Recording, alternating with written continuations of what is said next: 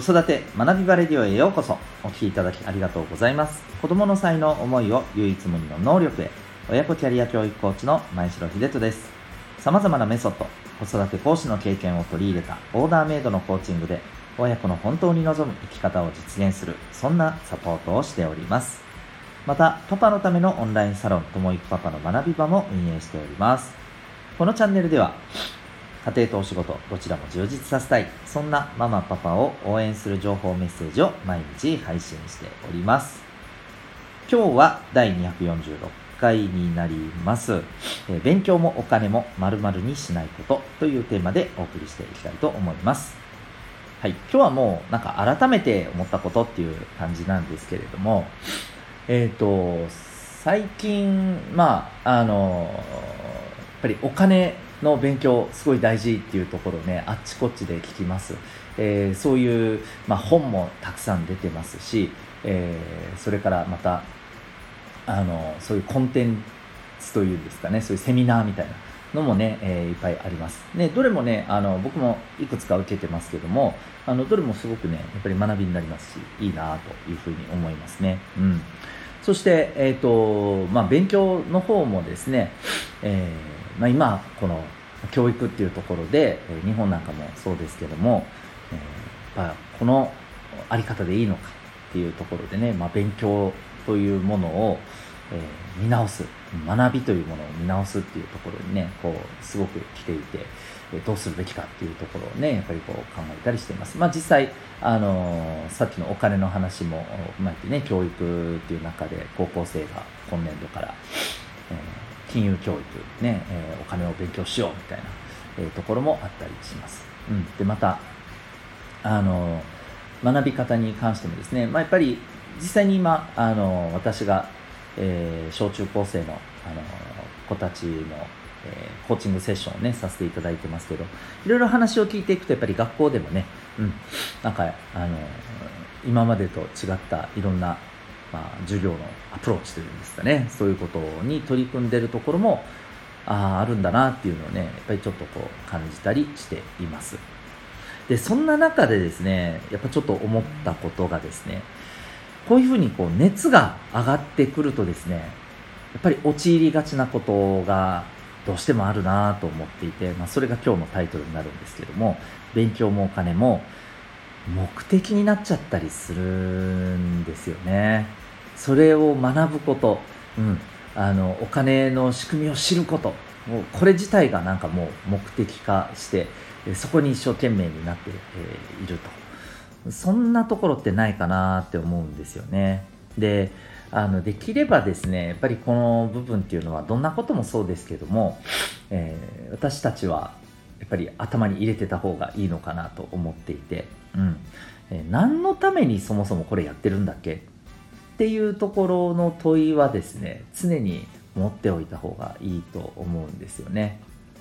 はい。まあ、何のためにっていうところがですねあの僕はこう常に、えー、まあ、学生さんにもね子供たちにも常に大事だよっていうね、えー、で常に問いかけたりしてますね。それ何のためにやったりしてる？と、うん、でもちろんねそこであの答えることができなくてもああそういえばなんだろうなって考えること自体が僕はすごくいいと思うんですでそれによってあなんか何のためにっていうのが全然ないままやってたやっていうことに気づけばそこからですねやっぱりこうあのただ単に、ね、目的なく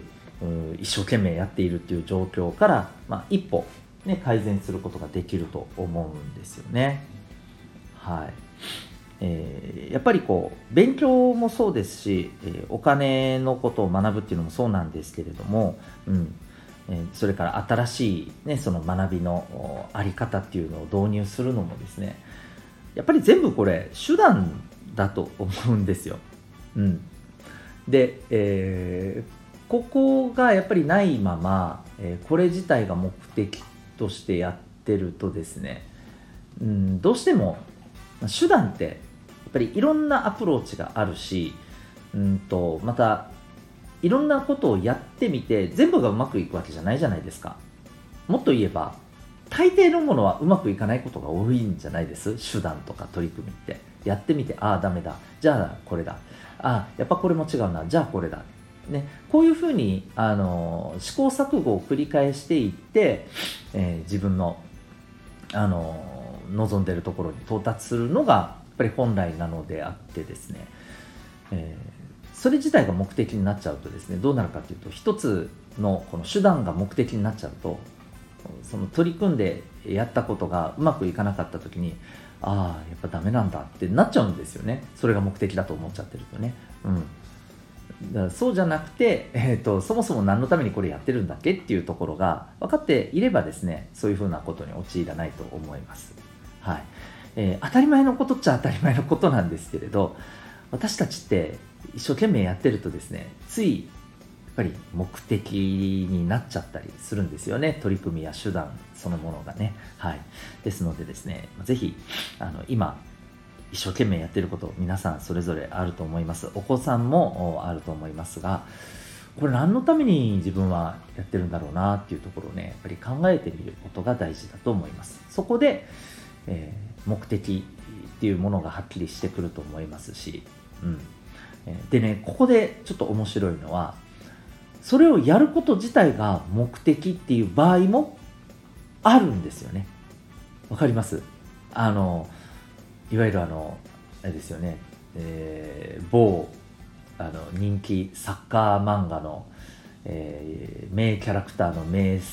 名台詞で言うと、ね、都市、サッカー好きかみたいなね、知らない人が多いかなすいません。はい。あのそういうもんだと思うんですよ。要するに好きだからやってるんだと。うん。これをやること自体が目的だと。だって好きだから。楽しいから。何？それ以外ないよ。俺の中では。みたいな。それだったらそれでいいと思うんですよ。それに気づくことが大事だと思うんですよね。やっぱりね。うん。はい。